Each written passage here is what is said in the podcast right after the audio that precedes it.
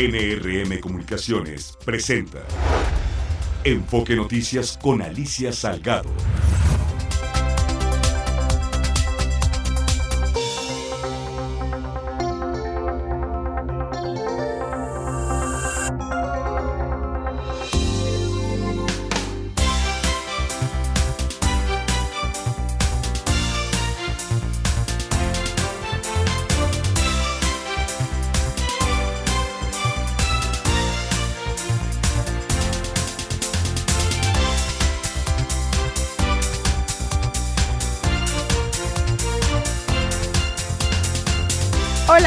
¿Cómo estás? Qué gusto de saludarte de nueva cuenta. Bienvenida, bienvenido a Enfoque Noticias, tu tercera emisión, la que se dedica, como todas las tardes, a la información económica, financiera, política, de negocios, corporativa de México y por supuesto del mundo. Hoy eh, pues seguimos todavía con esta temporada de frío intenso, muy intenso.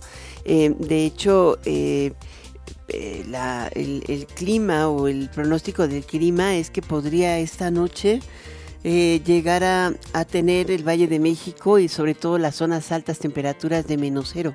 O sea, el, el pronóstico está entre menos 5 y 0. Así de que la mejor forma de recomendarte eh, evitarte una gripa o un problema mayor a ti, a tus hijos, a tu familia es abrígate. Es eh, momento de sacar la ropa invernal. Yo ya vengo con un casi casi oso. es que está haciendo mucho frío. Vámonos con las noticias.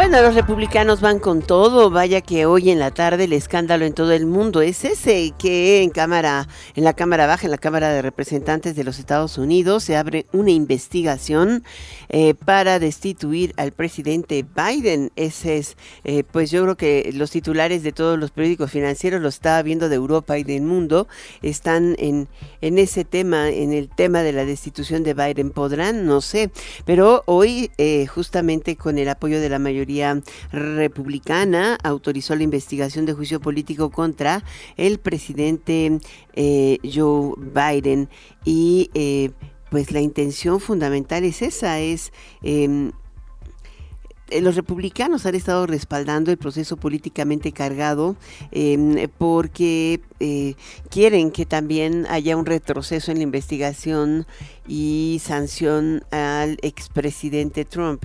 Eh, lo sienten como una, un tema eh, complicado y, y, también el hecho de que pudiera contender desde la cárcel, porque es un, es un escenario que no está descartado, eh, contender a la presidencia de los Estados Unidos, pues abre muchas interrogantes sobre el sistema de representación en ese país. En consecuencia, pues hoy eh, se inicia esto, la autorización este miércoles de la investigación de juicio político contra eh, Biden.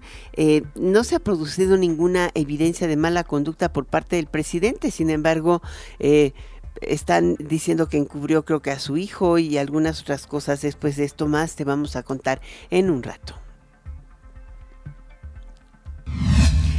Por tercera ocasión consecutiva, la Reserva Federal de los Estados Unidos eh, mantuvo las tasas de interés sin cambio en un rango de 5.25% a 5.50. De hecho, es 5.50 es el que el que te da eh, pues la referencia más clara eh, eh, en materia de, tasa de fondeo de referencia en los Estados Unidos. Hoy eh, tuvimos desde muy temprano, eh, había mucha especulación, de, de, hecho nadie esperaba una baja o un ascenso en la tasa de interés, era un movimiento o esperado el sin cambio. Sin embargo, el discurso del presidente de la Fed fue muy interesante, categórico, contundente y lo que te dice es que la tasa se va a mantener ahí por algún tiempo. Eh, lo que sí es que continúa pensando o, con, el, ajustaron los pronósticos de crecimiento de la economía norteamericana hacia el 1.3% para el año que entra. En su última trayectoria lo veían en 1.6, 1.5 y hoy está eh, teniendo una, un, una reducción eh, esperada porque dice que esperan que, que el mantenimiento de la política monetaria restrictiva empiece a cobrar factura en la economía, lo que debería ser natural. Eh, ellos consideran que eh, la, la, inflación ha caído más rápido de lo que esperaban en los últimos cuatro meses, pero hay demasiados indicadores que pudieran estar mostrando que podría regresar un poco y que no van a ceder hasta que no tengan esta tasa de el 2%, que es el objetivo del Banco Central. Esto marca una pauta, un antecedente aquí en México. Evidentemente mañana o en reunión, al ratito van a tener su reunión de Copom y mañana nos dan a conocer el resultado. Difícilmente se espera que la tasa de interés en México suba o baje. Sin embargo, es muy importante la, la revisión de la trayectoria en materia de inflación que va a dar a conocer el Banco de México. Hoy en el caso de la Reserva Federal está viendo eh, o está eh, proyectando, prospectando, como podríamos decir, porque no es un pronóstico, es una prospección, eh, de acuerdo con la información disponible, que pues ellos alcancen la inflación del 2% hasta el 2025, no en el 2024, y eso hace que se prolongue por un tiempo mucho mayor al que esperan los mercados las tasas de interés altas. por lo pronto, los mercados reaccionaron muy positivamente, tanto el Dow Jones eh, eh, aumentó dos, 512 puntos, está alcanzando 37 mil eh, puntos por primera vez. Este es uno de los, de los hitos más esperados. El Standard Poor's y el Nasdaq aumentaron 1.4%. ¿Por qué? Bueno, porque los mercados analizan o ven que la, la, Reserva Federal está señalizando que el próximo año podría reducir la tasa. Sin embargo, ni en la conferencia de prensa ni en su discurso habló de un trimestre, de un momento. Dijo que iba a ser reunión por reunión considerando los datos disponibles. El huracán Otis se convirtió en el tercer evento catastrófico más costoso para la industria aseguradora, con daños que suman 31.900 millones de pesos, solo detrás de la pandemia del COVID-19, que se ubica en primer lugar, y del huracán Vilma, que está en segundo, reportó la Asociación Mexicana de Instituciones de Seguros. Vamos contigo, Ernesto Gloria. Alicia Auditorio de Enfoque Noticias, la Asociación Mexicana de Instituciones de Seguros AMIS, señaló que a 45 días del paso de Otis en Guerrero, la mayoría de los asegurados ha reportado ya sus siniestros en el tema de bienes tras el paso de este huracán. Norma Alicia Rosas, directora de la institución, detalló que de las cerca de 16 mil pólizas de bienes ya se han registrado 13.827. En conferencia de prensa detalló que a la fecha los daños estimados ascienden a casi 32 mil millones de pesos, pero el sector enfrenta con solidez las reclamaciones de los asegurados. En cuanto al avance que, nosotros tenemos, calculamos que ya debe ser como un 90% del reporte de todos los riesgos asegurados que teníamos en Acapulco. Como que todavía faltaría un 10-11% es lo que, lo que estamos nosotros estimando.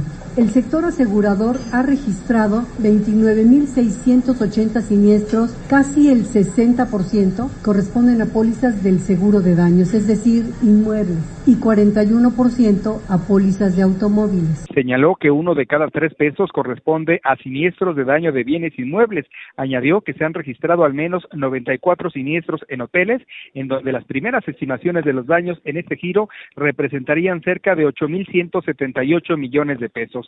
También ha registrado daños en 203 embarcaciones aseguradas. La directora de AMI señaló que la ocurrencia de fenómenos de riesgo han generado un mayor grado de conciencia entre la población, ya que de acuerdo a reportes, 45% del territorio nacional es susceptible de inundación, 40% es zona sísmica y ello pone en riesgo a 77 millones de personas. Detalló que Otis se convirtió ya en el tercer evento más catastrófico tras el huracán Vilma del 2005, que costó 1.745 millones de dólares, y la COVID con más de 3.400 millones de dólares. Afirmó que se cuenta con tres veces el capital mínimo regulatorio y con más de 1.5 billones de pesos en capital, lo que les permite enfrentar de manera sólida este evento catastrófico. Así lo explicó Juan Patricio Riverol, presidente de AMIS. Este evento tendrá un, impacto económico en las aseguradoras, pero bueno, pues para eso estamos, para eso están organizadas las compañías de seguros, para pagar siniestros y tenemos una estructura financiera muy sólida, un régimen regulatorio también muy avanzado, todas las compañías están muy bien capitalizadas, todas las compañías tienen estructuras de reaseguro que en este caso es muy importante, también muy bien estructurados con reaseguradores de primera categoría.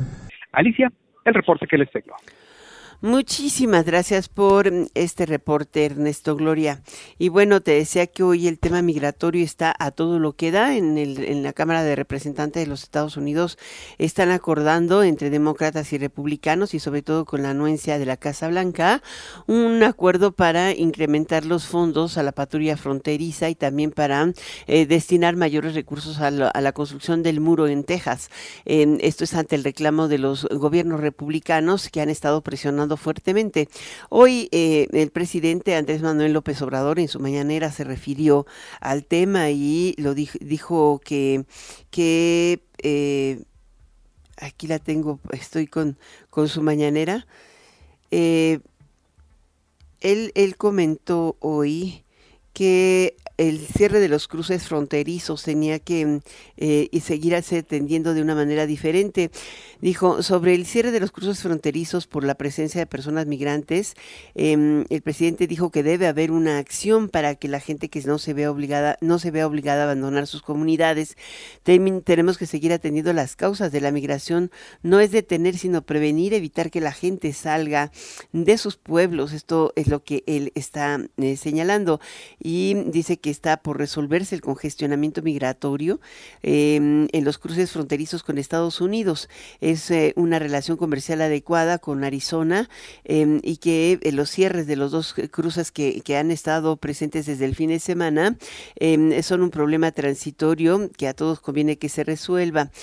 dijo que, por otra parte, el secretario de la Defensa dio a conocer que se impusieron retenes del Ejército y de la Guardia Nacional en el país que están plenamente identificados ante la visita de paisanos em, que podrían venir esta temporada de Estados Unidos a México y particularmente en el caso del estado de Sonora.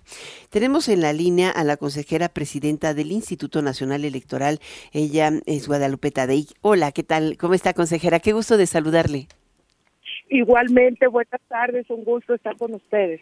Pues hoy en particular queremos hablar del calendario de actividades de cara al proceso electoral de 2024.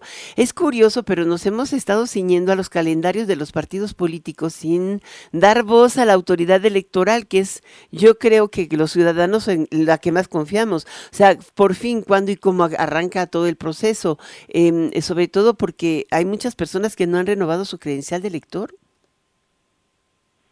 Ok, sí, mira, eh, justamente ese es un tema que nos que nos ocupa en este momento. La difusión en todos los estados de la República está siendo trabajada de manera puntual por todos nuestros eh, compañeros en cada una de las entidades para llamar a todos los ciudadanos y mexicanos mexicanos que actualicemos por un lado nuestros datos en domicilio, nombre, apellido, dirección, estas cosas que tenemos que tener muy ciertas y muy bien establecidas en la credencial y por otro llamar a todos aquellos que por primera vez van a ser votantes y eso es muy importante porque ellos eh, deben de vivir esta experiencia. Los invitamos a que la vivan, a que la sientan, porque pueden vivirla desde ser solamente votante, pero también participando como supervisores electorales o capacitadores electorales una vez que ya llegan a la edad de los 18 años. Es decir, por las dos vertientes, Alicia, una que actualicen sus datos y otra que se acerquen a los módulos para obtener su credencial y estar en posibilidad de elegir y estar en posibilidad de legislar. Hoy creo que se nos está cortando. ¿Se cortó el sonido, Andrés? Aquí está. Bueno. Sí, yo ah, escucho perfectamente. Yo como que aquí estábamos oyendo medio cortado, pero ya estamos. Ajá. Eh, te digo que estar en posibilidad todos de elegir a nuestras autoridades, eso es muy importante. Y por otro lado, con respecto a las actividades que el instituto despliega en todo el en todo el país, pues justamente estamos en la etapa de selección de aquellos eh, que van a ser los que capaciten a los funcionarios eh, de casilla, los que van a actuar como presidentes, secretarios, escrutadores en las mesas directivas de casilla. De tal manera que este sábado recientemente pasado, estuvimos ya con la aplicación de los exámenes de evaluación en todas las entidades, salió muy bien esa actividad y como bien establecen, la, el calendario electoral lo marca el Instituto Nacional Electoral. A él se ciñen las actividades y se deben de ceñir las actividades de los partidos políticos, en tratándose todos los actos ya de carácter político. Eh, cuando se trata del tema organizativo, el calendario es el que rige dentro del Instituto Nacional Electoral y te doy buenas cuentas de este calendario y del seguimiento que le hacemos a, cada una de las actividades. Son más de 500 actividades, Alicia, las que se despliegan en todo el país para poder estar el día de la jornada electoral, el próximo 2 de junio del 2024, eh, con todas las casillas eh, instaladas. Ese es el objetivo de toda la organización electoral. Ahora, ahora eh, en, apenas en días pasados se dio eh, por aprobado el proyecto de, para integrar la lista nominal de electores en prisión preventiva. Este es uno de los temas que, que eh, va a implicar un poco de votación anticipada a la jornada electoral del 2 de junio, igual que la votación de mexicanos en el exterior, ¿no? Así es, estamos con el tema del voto anticipado, que es para las personas establecido en la en la ley, por cierto, Alicia, eh, las personas que están postradas en temas de salud y se tiene todo un protocolo para ese seguimiento. También tenemos por primera ocasión el voto de las personas en prisión preventiva, que tiene que ver con toda aquella población. Perdón que interrumpa, eh, eh, en prisión preventiva, porque sí están presos, pero no han sido sentenciados, eso es lo que yo entendí. a eso, a eso iba Alicia. Ah. Toda es aquella población, en los eh, em, reclusorios que aún no tiene una sentencia firme por lo tanto no se ha declarado su pérdida de derechos políticos y tienen la posibilidad de emitir voto. Para eso se hace todo un protocolo, que es lo que acaba de comentar tú, y se estará recibiendo también la votación. En ese tema en particular, tenemos un trabajo en todos los estados de nueva cuenta, nada más recuerdo a todos los que nos escuchan que el INE tiene delegaciones en cada una de las entidades, en cada uno de los estados y a partir de ahí esperamos todos los trabajos operativos. Y eh, estamos en contacto con las autoridades federales en esta materia para que nos permitan eh, tener un dictamen, tener una, eh, un, análisis, un diagnóstico de las condiciones de seguridad al interior de cada uno de los eh, y poder hacer todo el, el, trámite para que ellos emitan su voto. Esa es otra modalidad. Y la otra es el, el voto de los mexicanos residentes en el extranjero, que eso ya lo traemos más conocido, pero que hoy eh, también tendremos la posibilidad del voto electrónico. El voto electrónico significa que en los eh, consulados, en un número considerable de consulados, de sedes consulares, estableceremos una eh, mesa de casilla, eh, vamos a llamarle así, para que acudan nuestros connacionales en el extranjero a emitir su voto ahí de manera electrónica o y, y, presencial. Y la otra opción es de manera electrónica desde su casa, registrándose en una lista y emitiendo su voto. Y la otra modalidad en la que hemos venido eh, trabajando de manera tradicional, que es el voto postal. Esas son las eh, eh, modalidades adicionales. te comparto también que, Alicia, el instituto acaba de tomar un acuerdo sobre el uso de urnas electrónicas. Ay, que eso sería genial, ¿no? No, pero exclusivamente, Alicia, en casillas especiales. Mm. Como recordaremos todos los que estamos escuchando. Como cuando no estás en tu casa, ¿no? Así es, ah. cuando está un ciudadano en tránsito y siempre son un punto de referencia el día de la jornada porque son las que se saturan de manera inmediata. Entonces las primeras imágenes que sacamos en los medios, que sacan los medios, se refieren a estas casillas. Mm. Vamos a hacer una prueba piloto en este proceso electoral en toda la Ciudad de México y en todo el estado de... Eh, ¿De México? Eh, en el Estado de México y en otro estado. Eh, vamos a hacer una prueba eh, piloto para que este trámite de la votación de las casillas especiales sea mucho más ágil y fundamentalmente pueda tenerse un resultado pronto. Pero fíjate la gran eh, ventaja. Pero sería extraordinario poder nosotros ver el resultado de esas urnas electorales en, en casillas especiales o no, porque podrían ser el, el parteaguas para que México transite hacia el voto electrónico, ¿no? Ese es el objetivo justamente, Alicia. Estas son las eh, eh, cuestiones adicionales que estamos acordando en el Consejo General, que sea una, una prueba para que nos dé margen de en principio, estaríamos pensando en colocar en todo el país, en las casillas especiales solamente, que son entre 860 y 900 casillas especiales. Aquí estamos hablando de un número mucho menor en la Ciudad de México. Y ahí vamos a hacer este un, un despliegue en esa materia. Es la otra parte que nos ocupa y que forma parte de las actividades del calendario electoral.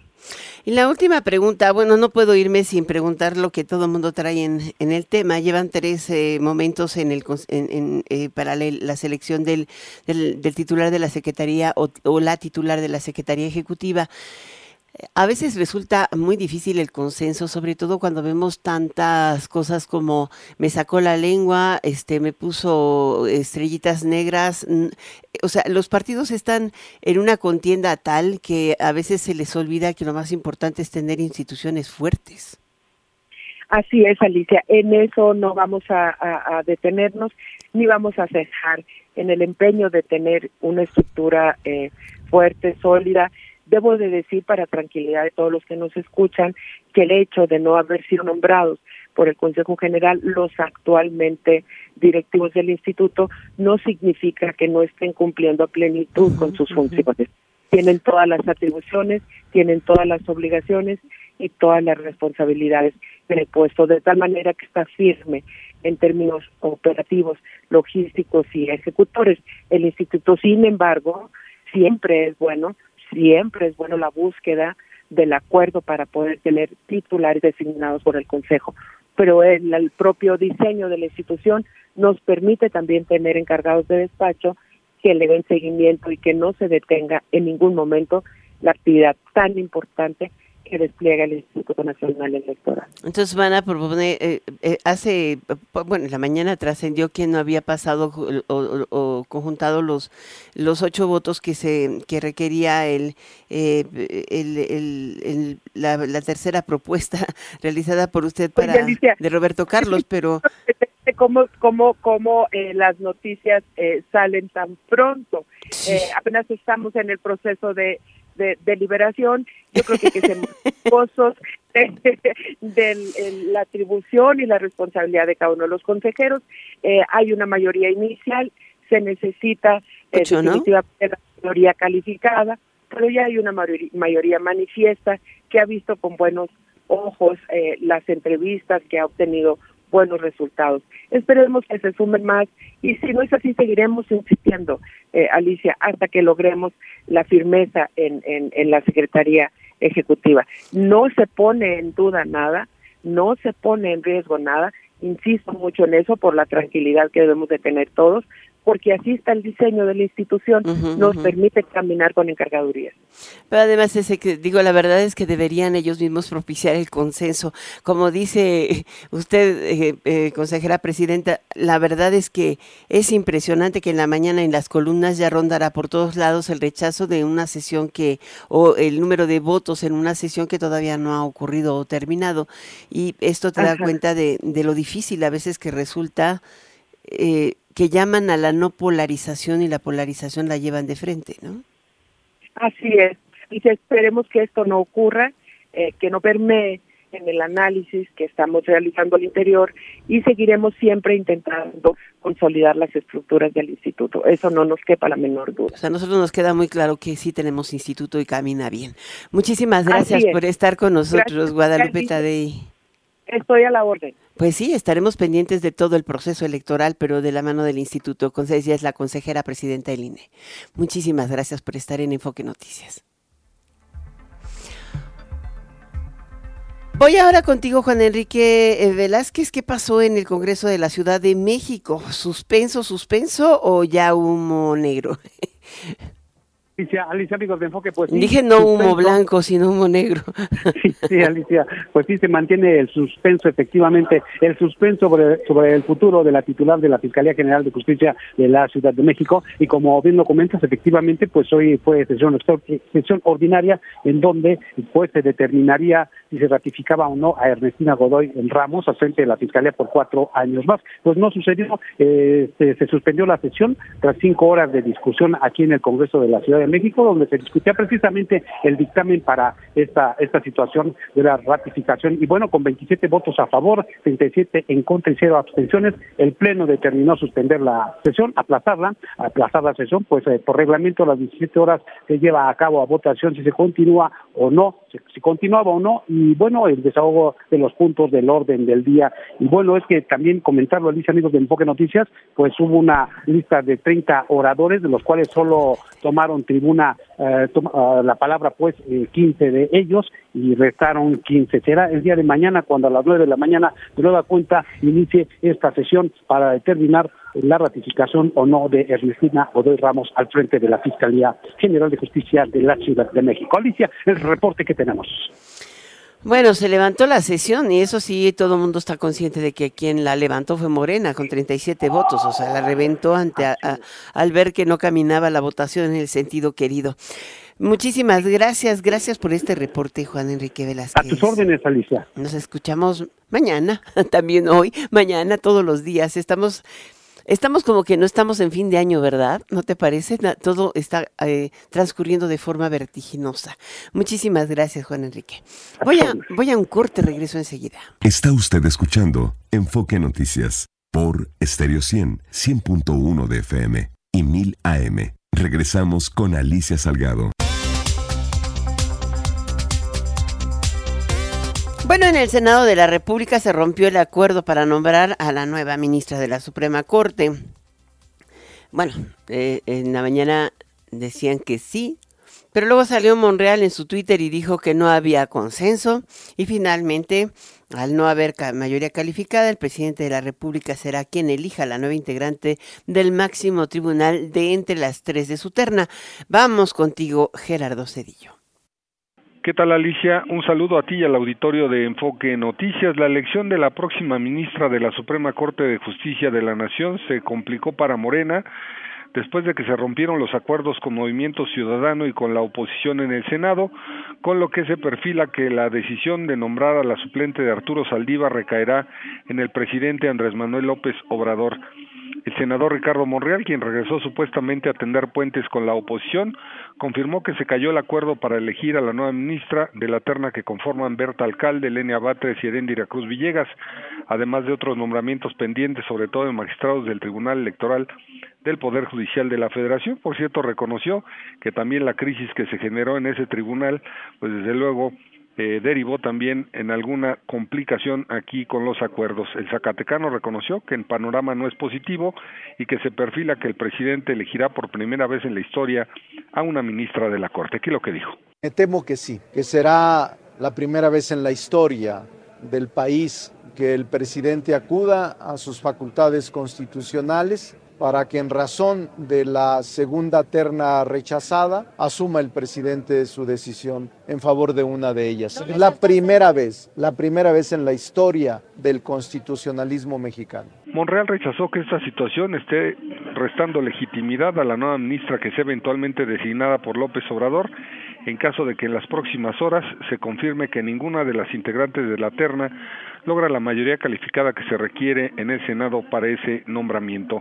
Desde luego confirmó que durante las últimas horas el presidente de la Junta de Coordinación Política y coordinador de Morena, Eduardo Ramírez, junto con él mismo, intensificaron los cabildeos y reuniones por separado con senadores de oposición en el intento de asegurar la mayoría calificada, pero definitivamente los acuerdos no se lograron. Y bueno, pues está en vilo esta situación. Desde luego se espera que esta votación se dé pues ya entrada la noche, vamos a ver qué es lo que sucede, pero bueno, pues ya se ha adelantado que la oposición votará en contra y no conformará esa mayoría calificada que se requiere. El reporte que te tengo, Alicia. Muchísimas gracias, Gerardo Cedillo. Es muy probable que sea alcalde, ¿no? Porque al final de cuentas el presidente podrá seleccionar de entre las tres, pero pues ha estado muy cantada finalmente. Eh, hoy en la mañana, hasta en el Twitter, ¿no? Arturo Saldívar le dio el aval, dice que es una, va a ser una gran gran ministra de la Suprema Corte. Y por cierto, el presidente anunció, dio a conocer que va a ser María, María Alcalde la que lo represente en el informe de labores de la ministra presidenta de la Suprema Corte. Él no quiere asistir. Bueno, tampoco la invitan a ella a asistir a las del presidente, ¿no? Bueno, sí la invitaban, pero Saldívar iba a todas. Ella solamente va a las institucionales. Es diferencias, diferencias. La ministra Piña tiene diferencias importantes con su antecesor. Ya tenemos a Jorge Sales Boyoli, abogado especialista en Derecho Laboral y Sindicalismo. ¿Cómo estás, Jorge? Bien, bien, muchas gracias. Aquí escuchando cómo toda la técnica legislativa está subordinada a la cuestión política.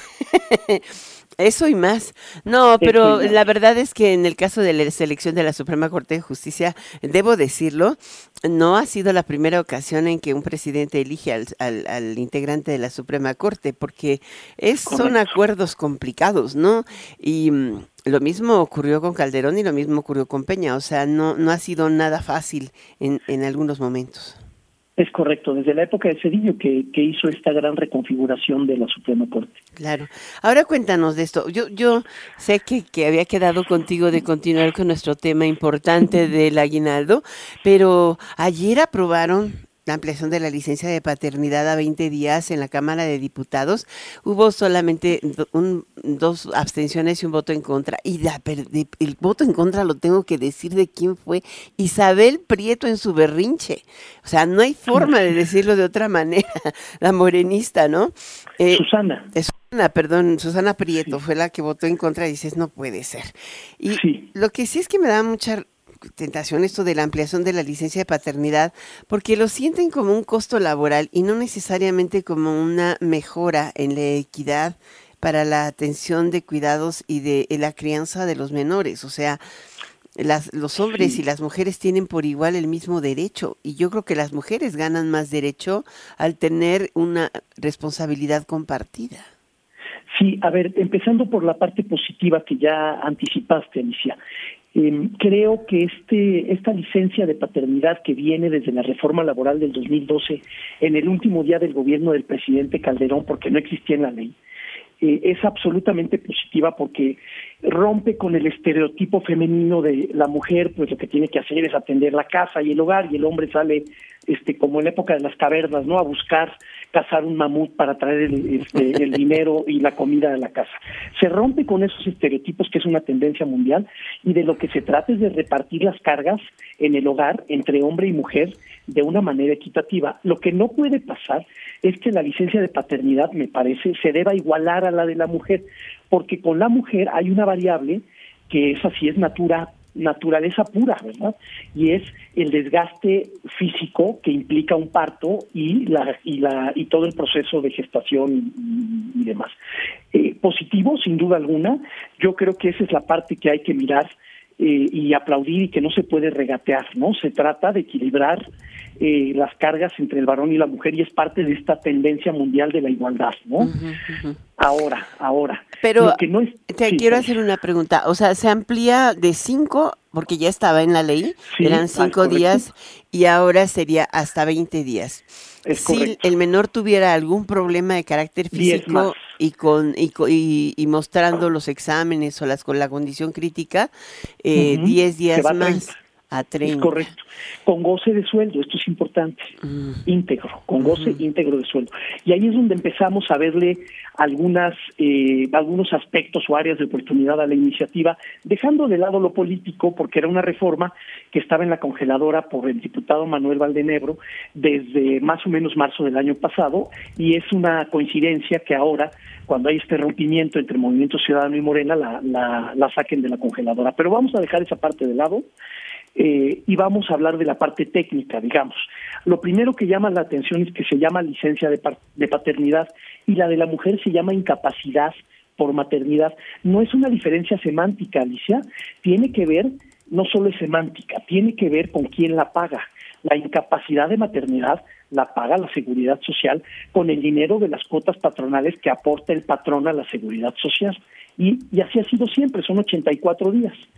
Ahora se lanza una licencia de paternidad y se le llama licencia para que no la tenga que pagar el IMSS. Entonces, al patrón ya, le ya, tiene un doble costo.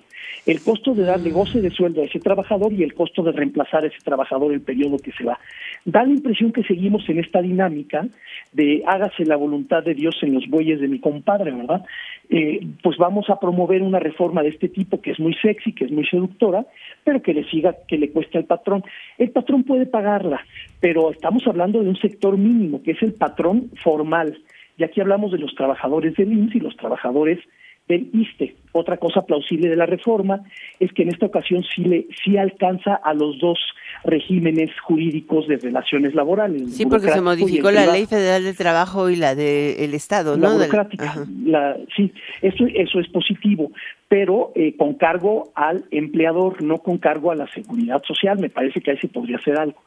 Otra cosa que se podría hacer es estas licencias de paternidad en muchos países se pagan eh, de manera parcializada, es decir, un tramo es sin goce de sueldo, otro tramo lo paga el empleador y otro tramo lo paga la seguridad social.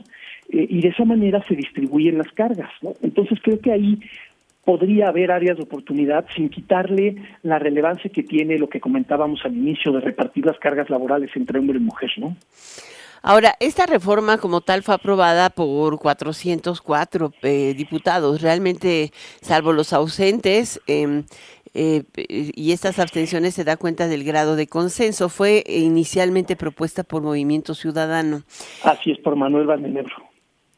Eh, pero Manuel Valdenegro, Valdenebro la propuso, pero finalmente estaba congelada en la Comisión de Trabajo o la de Seguridad Social. Es correcto, en, la de trabajo. Y mm, eh, lo que sí se quedó congelado fue la otra reforma, la de la, reducción de la jornada de trabajo. Efectivamente, efectivamente. Mm. A ver, respecto al, a, esto de la jornada de trabajo, claramente la única que está empujando y tiene músculo para empujarlo es eh, Susana Prito, que tú ya mencionabas, pero no hay manera de que den los tiempos eh, parlamentarios porque eso implica una reforma constitucional y entonces hay que ir a 16 por lo menos de los congresos estatales, que Morena los tiene, pero que como están los tiempos, no va a dar eh, el timing, digamos, para poder llegar a una reforma de ese tipo. Va a llegar, no hay duda, pero Susana Prieto la quiere sacar sí o sí antes de que acabe este periodo, que le quedan prácticamente horas, ¿verdad? Eh, entonces... ¿A poco eh, todavía está insistiendo ahorita? Sí, claro, está insistiendo. Ayer, ayer, todavía subió a la tribuna diciendo que tenía que salir y, y, tal. Y del lado de esta, entonces ella un poco como un capricho y cobrándole eh, la factura, pues fue de las pocas que rechazó la reforma que ayer ya pasó en diputados, que es esta reforma de la licencia de paternidad, y tiene que ir a senadores y en senadores va a transitar. Quiero ver quién es el guapo, Alicia, que en tiempos electorales sale con que no debe pasar esta reforma, pues si es muy seductora para un sector de la población, el sector formal, todo el sector informal del 55% de la población económicamente activa de este país va a ver esta reforma desde una vitrina que le es totalmente ajena. Ahí da igual si trabajas 40 o 50 horas en el comercio ambulante, en corregidora, en tiempos de Navidad, ahí por el Palacio Nacional. Hay que llevar dinero a la casa, hombre. Da igual que si hay licencia de paternidad o no, necesitas llevar dinero para comprar la leche del chamaco. Entonces, hay que ver esta reforma en su justa dimensión, ¿no? Eh, me parece que ni el, ni el infierno diagnosticado ni el paraíso prometido Perdóname que te diga, esta última parte no te la entendí. O sea, el, gran tema es la informalidad en el país, porque al final de pues cuentas, solo unos cuantos mexicanos, los que tienen empleo formal, son los que se benefician tanto de las reducciones de, la jornada de trabajo, de la ampliación de vacaciones, etcétera. En eso estamos profundamente de acuerdo. O sea, todos los avances en materia laboral que se han registrado solamente son para empleados formales. Son avances históricos, pero benefician a un a una pequeña porción del complejo mercado laboral mexicano y entonces me parece que tampoco esto es para hacer unos grandes triunfalismos. Bueno, son, son 56 millones de integrantes de la PEA, ¿no? Y de esos 56 millones, 22 millones están en el IMSS y déjame como alrededor de cuatro en el ISTE y hay como un millón en diferentes regímenes, ¿no? Claro, que, que son sobre todo de las universidades y algunas entidades de salud de los estados. Bueno, hoy no sabemos a cuántos papás les beneficia esta reforma, porque ese universo que acabas de mencionar, habría que empezar a discriminar, decir, ¿cuántos de esos son hombres? Y luego de esos hombres, ¿cuántos tienen hijos o van a tener hijos? Entonces, tampoco es que esta reforma tenga el, gran impacto que se quiere proponer. yo creo que pues, sí, porque al final de cuentas... ¿eh? Sí, pero pues al final de cuentas nuestra población tiene 27 años en promedio. Claro, la, la cosa es que el 55% de esa población está en informalidad y estas reformas le dan igual, mm. ¿no? Entonces, ni tan tan ni muy muy. Sin duda plausible por el tema que platicábamos. es que yo no le había visto ese tema, el cargo, ¿no? O sea, la diferencia, ahora entiendo el por qué la reacción del sector privado, digo, sinceramente. Muchísimas gracias, Jorge. Vamos a seguir platicando, a ver si no se mueve la manita rara y seguimos platicando mañana del tema porque está que arde. Encantado. Buenas noches. Muy buenas noches. Ya oyó la ampliación de la licencia de paternidad a 20 días. Claro, tendría que pasar el Senado de la República y seguramente pasará. Está usted escuchando Enfoque Noticias por Stereo 100, 100.1 de FM y 1000 AM. Regresamos con Alicia Salgado. Fíjate que el tema de la Suprema Corte de Justicia calienta, está, está, o sea, el nombramiento de la ministra, de la ministra eh, calienta un poco porque pues hay una negociación que está siendo revelada particularmente hace un minuto. Ricardo Monreal reveló que él fue quien dialogó con Dante Delgado para llegar a un acuerdo en torno al nombramiento de la ministra de la Suprema Corte de Justicia de la Nación, pero que él no aceptó porque quería primero que se eligiera a los magistrados del Tribunal Electoral del Poder Judicial de la Federación. Recordemos que de siete eh, faltan dos, o sea, son cinco los integrantes, y em, que eh, pues la discusión se diera ya en el Senado.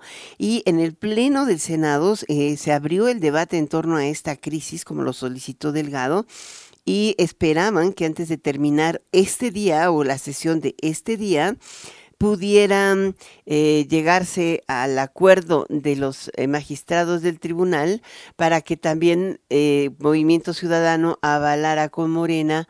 Ya ven que tienen, tienen 13 senadores con los que podrían tener la mayoría calificada, avalarán pues el nombramiento de la magistrada y no tuviera que ser designada por el presidente. Parece que no, parece que sí. Estamos en ascuas, no ha terminado la sesión, así de que vamos a ver qué pasa. Tenemos en la línea a Gabriela Jiménez Godoy, presidenta nacional de la Asociación Civil que siga la democracia, eh, QSD. Así, yo la conozco mejor como QSD. Picuda esta asociación civil. ¿Cómo estás, Gaby? Hola Alicia, qué gusto saludarte. Un saludo para ti, para todo el auditorio. Ahora sí que hemos hablado muchas veces, ¿no? Desde aquella vez de, la revocación de mandato, eh, toda la, impresionante movilización que se logró a través de que siga la democracia, porque fue, creo que la, la contundente en el levantamiento de las votaciones en favor de la revocación. La verdad es que fue este, sorprendente la participación que hubo a pesar de las adversidades y pues fue muy exitoso, más de 16 millones de votos se lograron. Ahora, hoy eh, lo que nos ha llamado la atención es que tiene eh, eh QSD es la primera asociación civil que autoriza el INE para participar con las siglas de un partido político, en este caso de Morena, y presentar sus propios candidatos. Eso es muy interesante. Sí, acabamos de firmar un convenio de colaboración con el partido de Morena el cual acaba de ser aprobado por el INE hace unos días en su Consejo General. Entonces vamos a poder participar en el 2020, en las elecciones del 2024 apoyando a las candidatas y candidatos de Morena, haciendo promoción desde la asociación que sigue la democracia que eso es una, una diferencia importante. Y así, eh, pero tú vas a la alcaldía o te eres eh, precandidata por Morena a la alcaldía de Azcapotzalco o de la Asociación Civil que siga la democracia. Me registré ante mi partido para contender en la en la interna para la alcaldía de Azcapotzalco. Justamente van a encuestar. Yo creo que ya en estos días deben de estar dando el resultado porque ya empezaron a dar los resultados de algunas alcaldías. Pero será por Morena. Ah, no por no por la asociación. Sí, por Morena. ¿Y la asociación continúa, Gaby? Sí, claro, la, asociación va a continuar porque tenemos representación en las 32 entidades federativas, en la mayoría de los municipios del país tenemos muchísima gente que cree en la cuarta transformación, pero a lo mejor no quiere militar en un partido entonces ven que sigue la democracia un brazo ciudadano que apoya la cuarta transformación y mucha gente se está sumando. También estamos por abrir en enero eh, que, eh, sigue la democracia USA en 24 mm. estados. ¿De la Unión Americana? Sí, para empezar a promover también la participación ciudadana de las paisanas y los paisanos en Estados Unidos. Está impresionante. Y, aparte tienen el de Mujeres con Claudia, ¿no? También estamos haciendo un movimiento muy importante de mujeres. Justamente este este mañana tenemos eh, una toma de protesta de todas las mujeres de que siga la democracia en el Estado de México y estamos ahorita con muchísimo movimiento. La verdad es que mucha gente se está sumando, está participando y estamos muy contentos y muy contentas del éxito que está teniendo que sigue la democracia. Ahora, eh, es evidente que uno te ve en todos lados, este, con el presidente, con Claudia, en, en los, en todo el movimiento, en las causas que han ido apoyando, eh, pero sí sorprendió que de pronto saliera Gaby Jiménez como candidata a la alcaldía de Azcapotzalco, tu lugar de origen, pero, pero sí. es algo sorpresivo.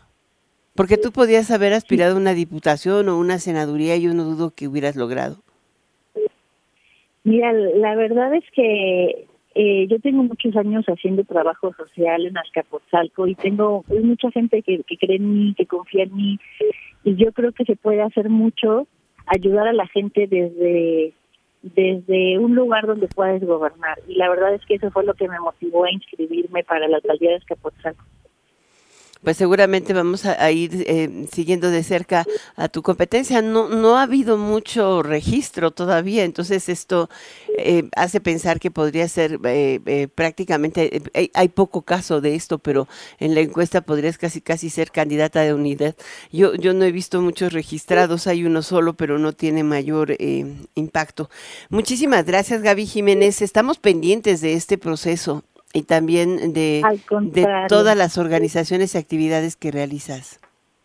Gracias a ti, Alicia. Te agradezco mucho el espacio y a todos los que nos están escuchando. Y yo creo que es muy importante también para todos nosotros como ciudadanos, para poder tener una democracia fuerte en México, participar, estar informados, encontrar espacios de participación como, como que sigue la democracia y te agradezco de verdad mucho el espacio para que nos puedan conocer. Los que quieran sumarse a que siga la democracia, nos pueden buscar en Twitter, Facebook y en Instagram como arroba que siga MX.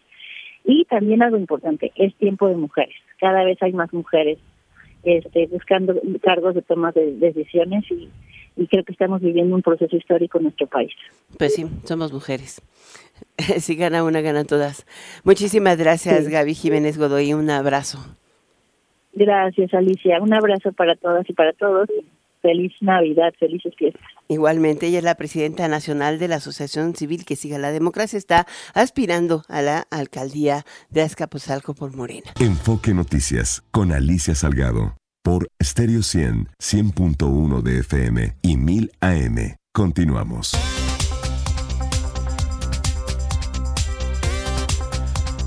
Bueno, la Cámara de Diputados, erigida en jurado de procedencia, retiró el fuero al fiscal del Estado de, de, Morelos, Uriel Carmona, a quien la Fiscalía General de la República le imputa el delito de ejercicio ilícito del servicio público. Em, bien por eso, ¿no? En fin. Vamos contigo, Jimena Céspedes Arboleda, directora general de MW Group. ¿Cómo estás? Hola Alicia, buenas noches. Ya casi Navidad, ¿no? Ya casi Navidad, pero no te deshaces de mí, todavía te falta una semana. Dos. Oye, la designación de la candidata de mm, eh, a, la, eh, de la ministra, candidata ministra a, la, a ser ministra de la Suprema Corte de Justicia de la Nación eh, ha sido un tema de tendencia, ¿no? Lo mismo que el futuro de Ernestina Godoy. Correcto. Si quieres empezamos, digamos, por Berta María Alcalde, digamos que esto ya lleva como algunas semanas. Acordémonos que desde el momento en que se pues se entró en la terna, aparecía la terna no es no, es terna es burla. Ella ha mantenido unos negativos del 90% porque señalan que pues prácticamente eso sería más un tema de nepotismo, por lo que su hermana, digamos que pues es titular de la Secretaría de Gobernación. El hecho que si hubiera caído su designación el día de hoy, digamos que sigue siendo negativo para ella, aunque se volvió más informativo. Solamente dos millones de personas eh, digamos que han visto un tema relacionado con ella y la mayor parte lo que señalan es que se cayó el acuerdo con Movimiento Ciudadano y casi todo lo que señalan es lo que dijo eh, Monreal a la salida, que entonces pues, le va a tocar al presidente casi que designarla por dedazo. Mm, ese es el punto, ¿no? O sea, cómo se van filtrando la información en las redes al grado de que, eh, pues, eh, el presidente tendrá que regresar de Acapulco y nombrar, ¿no? Sí, entonces eso es como lo, lo que más está, pero digamos que le aplauden a Movimiento Ciudadano porque ha sido parte de la conversación digital. Movimiento Ciudadano lleva tres semanas así como en el ojo del huracán. Entonces eso, eso les ayuda a ellos también. Pero te das cuenta de cómo en las redes se replica una información, pero no se, no se cuestiona de fondo el hecho de que en, en los partidos políticos son incapaces de alcanzar acuerdos legislativos. En temas así, primero que son muy complicados, eh, la discusión es muy básica, por decir así, y más bien la gente lo que hace es que replica, digamos que a los líderes de información, tanto de un lado como el otro, que es lo que está pasando justo con Ernestina Godoy. Eso ha llegado a más, más de cuatro millones de personas, pero aquí sí hay una discusión real, sobre todo de las, de las feministas en temas de violencia de género, que han estado atacándola desde hace varias semanas porque señalan que lo que que primero que la señala como corrupta y adicionalmente que solamente usa el tema de violencia de género a su favor que no realmente ha habido una mejora en esos delitos. Pero ella tiene un 80% de negativos, pero hay un 20% que sí le están defendiendo, sobre todo relacionados a Morena, en lo que señalan es que sí ha bajado el delito y que ella sí realmente ha estado trabajando en los temas eh, para la Ciudad de México. Pues yo creo que ese es uno de los, de los puntos clave, ¿no? O sea, son dos tendencias que están por definirse en, cuestión de horas y así son las redes, muy inmediatas. Sí, ahí sí te vas enterando si está pasando o no está pasando y efectivamente no hay una discusión profunda. Las discusiones profundas, digamos que tienen que salir casi que de los medios. Ahí es tu trabajo, Alicia. Ahí estamos todos los medios y luego te replican en las redes. Muchísimas gracias, Jimena Céspedes Arboleda, directora general de MW Group. Todavía seguiremos platicando la próxima semana. Claro que sí. Buenas noches. Muy buenas noches. Amigos, hemos llegado al final de esta tu emisión de Enfoque Noticias y por lo mismo te invito a seguir con nosotros en Estéreo 100 y Radio 1000 con Daniela Inurreta por en, en Golden Hits. Hasta mañana a la misma hora, 6 de la tarde en punto. Te espero aquí. Soy Alicia Salgado y te recuerdo que desde las 6 está Martín Carmona en Amanece, Mario González a las 7 y por supuesto a mi compañera Adriana Pérez Ah, mañana, ah, sí está de vacaciones Mario, ¿no? Perdón, Mario va a estar a las 6, a las 7, Adriana Pérez Cañedo a la 1 y nosotros aquí, Alicia Salgado a las 6, te espero. Descansa, muy buen fin de... No, todavía no. Faltan tres días para el fin. bueno, hasta mañana. NRM Comunicaciones presentó Enfoque Noticias con Alicia Salgado. Lo esperamos el día de mañana en punto de las seis horas en Amanece con Martín Carmona. Claridad en información.